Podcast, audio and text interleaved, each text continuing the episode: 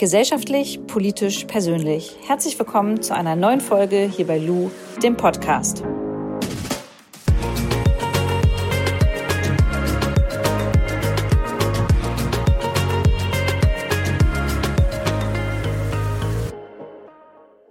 Was sind eigentlich Kunststoffe und welche Eigenschaften besitzen sie? Was ist eigentlich das Umweltbelastende an der Herstellung von neuen Kunststoffen? Und was ist eigentlich Recycling? Wie funktioniert das? Und überhaupt Rezyklate? Was hat das Ganze mit Kunststoffen zu tun? Das sind so Fragen, die mir immer wieder im Kopf rumgeschwört sind und auf die ich gerne eine Antwort haben wollte. Deswegen habe ich mich telefonisch mit dem Geschäftsführer von dem Putz- und Reinigungsmittelhersteller Frosch verabredet, nämlich Herrn Schneider.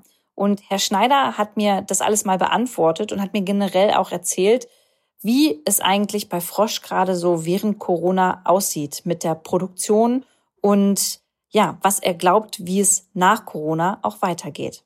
Freut euch auf das Gespräch, super interessant. Ich wünsche euch viel Spaß dabei. Los geht's.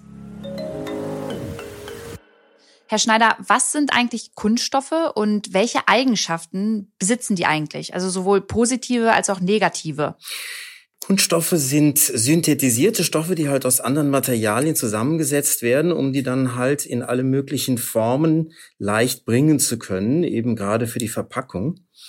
Und äh, naja, die Eigenschaften, die dazu gehören, äh, sind gleichzeitig auch das größte Problem, weil man hat diese Stoffe entwickelt, um besonders bakterienresistent zu sein, um dann Lebensmittel schützen zu können vor Alterungsprozessen, vor Verderben. Und das ist ja auch der Grund, weshalb diese Kunststoffe dann eben auch schlecht von Bakterien abgebaut werden. Was genau ist denn aber das Umweltbelastende? Weil in den Medien hören wir immer Plastik beziehungsweise Kunststoffe äh, sind gefährlich, wir sollen weniger äh, davon konsumieren und äh, versuchen, ähm, ja, möglichst gar kein Plastik mehr mit nach Hause zu nehmen. Was ist denn jetzt in der Herstellung das Umweltbelastende daran?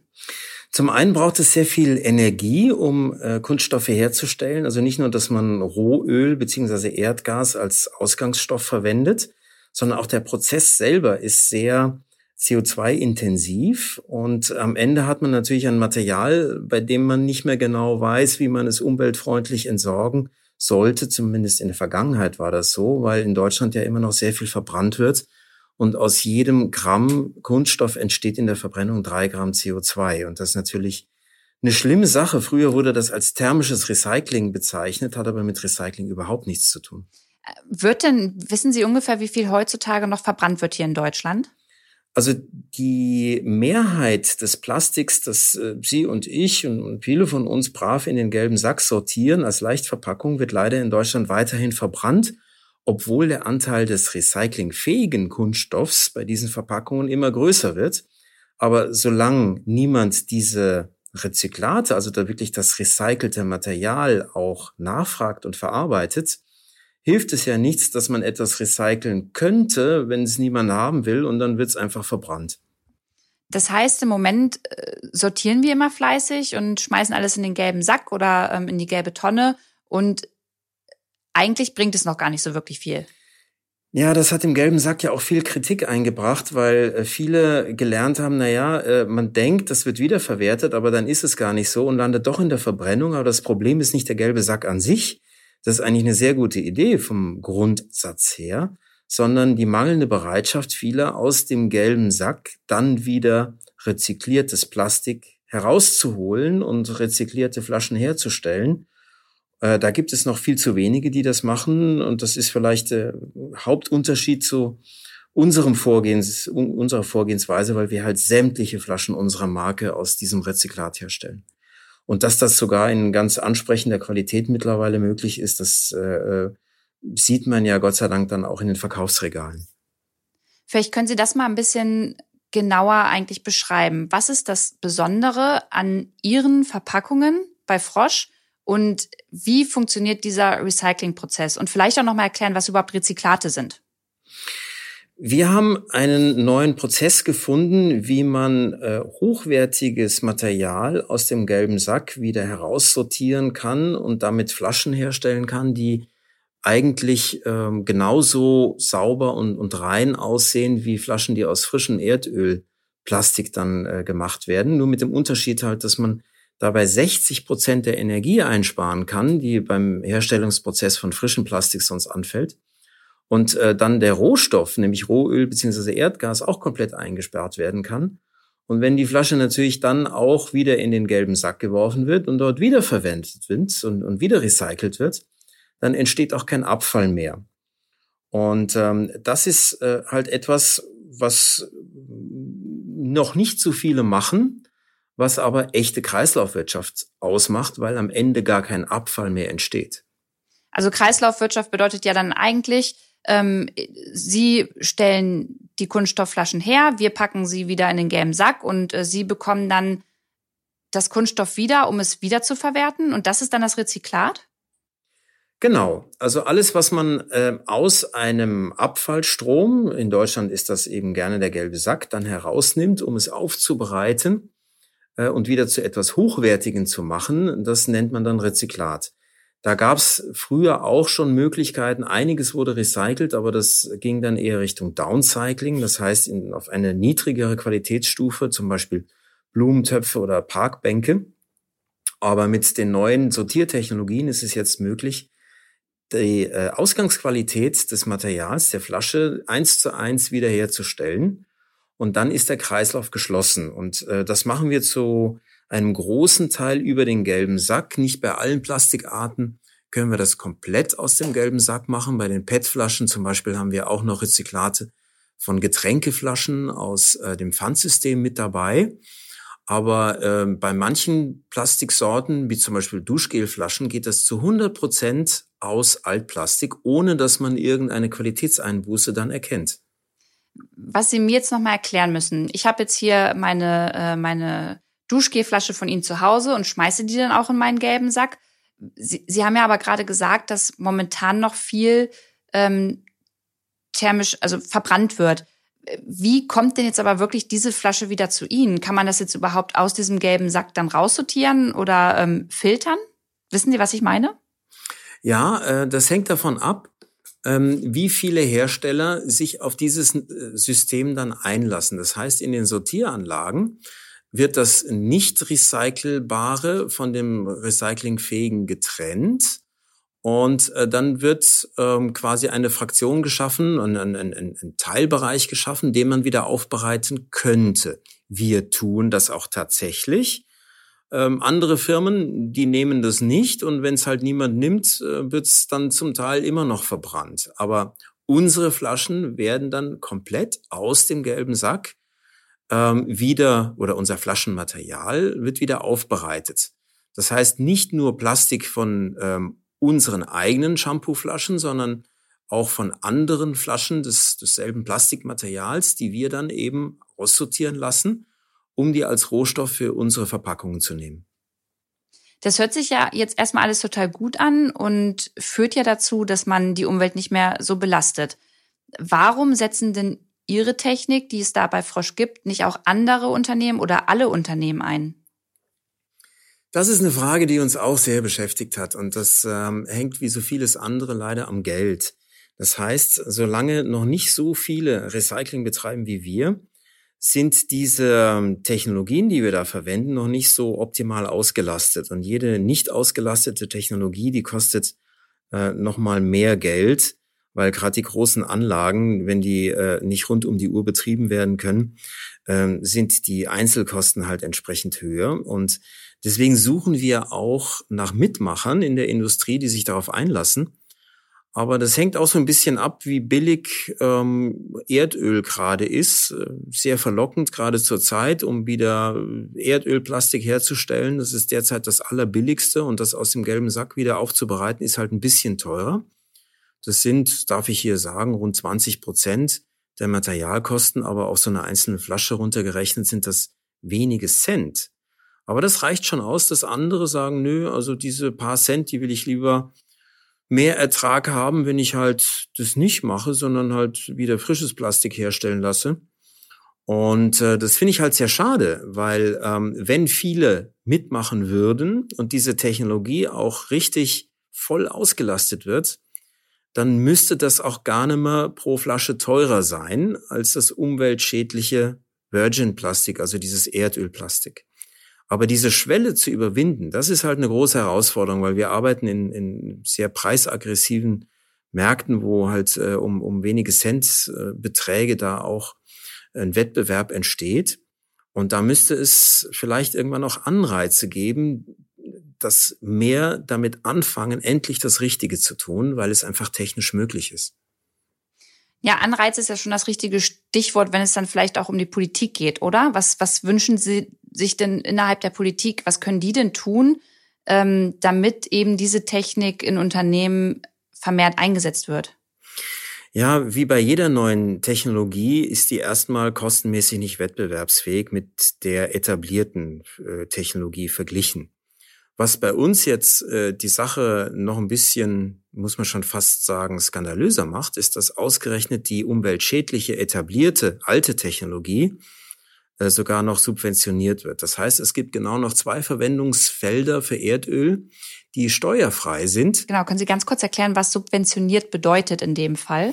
Ja, subventioniert ist, dass sie einen Bonus dafür kriegen, äh, ähm, quasi äh, weiter so zu machen wie bisher, obwohl es eigentlich umweltschädlich ist. Äh, will heißen, es gibt genau zwei Verwendungsarten von Rohöl, die nicht besteuert werden, weil Benzin zum Beispiel, es sind ja sehr viele Steuern drauf und auch äh, praktisch alles andere, was man aus Rohöl macht, dann nimmt der Staat äh, Geld und verteuert das. Aber bei zwei Sachen macht er das nicht. Und das ist äh, von dem, dem Anreiz der Lenkungswirkung, wie man dann so schön sagt in der Politik, nämlich genau das Falsche. Das eine ist Flugkerosin. Mhm. Das ist immer noch am billigsten, weil da keine Steuern drauf sind. Das ändert sich jetzt. Und das andere ist die Herstellung von Plastik.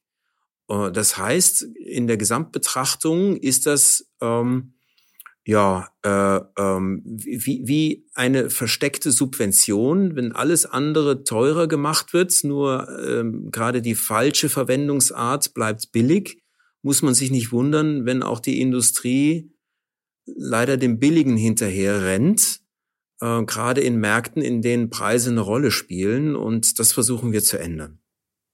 Und hatten Sie da schon mal die Möglichkeit, mit äh, unserer Bundesumweltministerin zu sprechen, also Frau Schulze? Haben Sie die mal gefragt, warum jetzt gerade beim, bei der Herstellung von Plastik ähm, nicht darauf geachtet wird, dass das irgendwie ein bisschen besteuert wird? Ja, ähm, die Antwort ist ähm, auch ein bisschen schwieriger, weil Steuern zu erheben in äh, äh einer ähm, EU-Gemeinschaft, in der es keine Benachteiligung äh, ausländischer Hersteller geben darf, ist ein bisschen kompliziert. Deswegen hofft man, dass es eine EU-weite Regelung gibt für eine solche Steuer, damit auch das Recycling als bessere Alternative ähm, kostenmäßig eine Chance bekommt. Und da hatten wir auch schon einige Versuche in Brüssel gestartet, das dort zu thematisieren. Und es äh, wird möglicherweise auch aufgegriffen wie schnell das kommt und wie stark das kommt, das steht allerdings noch in den Sternen. Das, also, wow, das ist immer für mich so ähm, überhaupt nicht greifbar, weil das ja wirklich ein wichtiges Thema ist. Und ähm, wenn Sie jetzt sagen, ja, das ist dann schon irgendwann jetzt mal ein bisschen in Brüssel angekommen und jetzt hoffen wir mal, dass das irgendwann besprochen wird, das sind ja Themen, die sind wichtig, die tun ja unserer äh, Umwelt was Gutes, wenn wir das halt so umsetzen können. Ähm, von daher meine Frage, was können wir denn als Verbraucher und Verbraucherinnen tun, um da ein bisschen Druck aufzubauen? Und wie gehen wir persönlich achtsamer mit Kunststoffen um? Der Verbraucher kann mehr tun, als man denkt, weil die Signale, wie wichtig denn jetzt eine Plastiksteuer wäre oder was man in Deutschland schon alleine ohne Abstimmung mit den EU-Partnern machen dürfte, wäre übrigens auch eine kleine Änderung in dem deutschen Verpackungsgesetz, dass die dort vorgesehene ähm, Incentivierung, also äh, Begünstigung der Recycling-Umsetzung äh, auch wirklich äh, äh zustande kommt, weil da gibt es so ein paar Umsetzungsschwächen, die bisher dazu geführt haben, dass diese Sache, die da im Gesetz steht, äh, nicht zur Anwendung gekommen ist. Und da habe ich auch oft schon mit dem Ministerium äh, drüber kommuniziert, dass man das mal gerade rücken sollte. Aber da malen die Mühlen der Politik langsam, wenn die Politik das Gefühl hat, es gibt wichtigere Themen. Und natürlich jetzt in Corona-Zeiten äh, gibt es sehr viel Wichtigeres. Aber am Ende die Klimakrise, die wird bestehen bleiben, die wird sich nicht durch einen Impfstoff äh, wieder äh, auflösen, wie hoffentlich die Corona-Krise.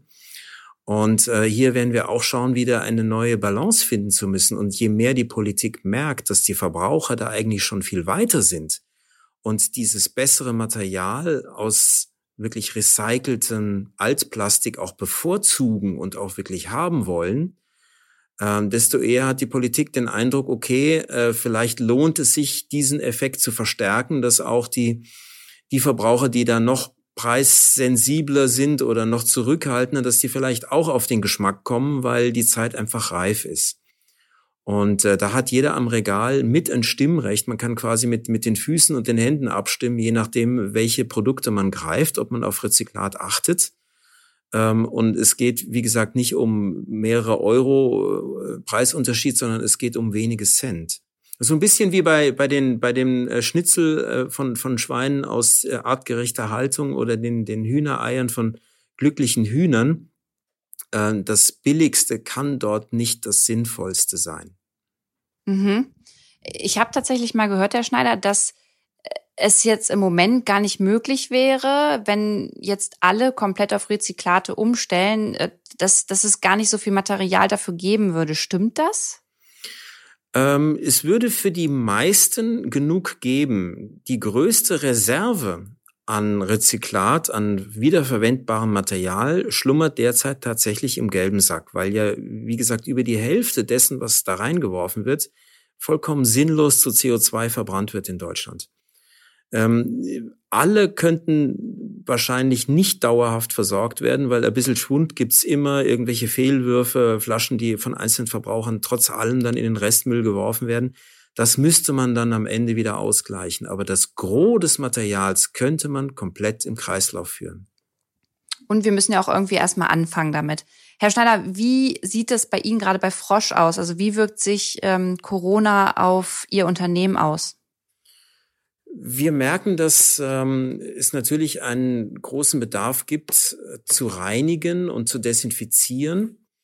Und ähm, wir sind froh darüber, dass gerade auch in diesen schwierigen Zeiten diese, äh, die, diese, diese Notwendigkeit nicht einfach ja in der alten Wirtschaft wieder so weiterzumachen wie, wie früher, sondern auch eine neue Balance zu finden, auch einen neuen Respekt gegenüber unserer Umwelt, gegenüber unserem Umfeld, gegenüber den anderen Verantwortungen jenseits von billig und schnell, dass das wächst, dass wir zunehmend auch Zuspruch kriegen in der Corona-Krise, weil die Leute nicht einfach aggressiv putzen wollen, sondern mit Schonung auch äh, der Haut, aber eben auch Schonung der Umwelt, dass diese diese Sinnfragen, das, was man so neudeutsch jetzt Purpose nennt, eben doch immer mehr wahrgenommen werden, weil man merkt einfach so ein weiter, so wie früher, wird's nicht sein können.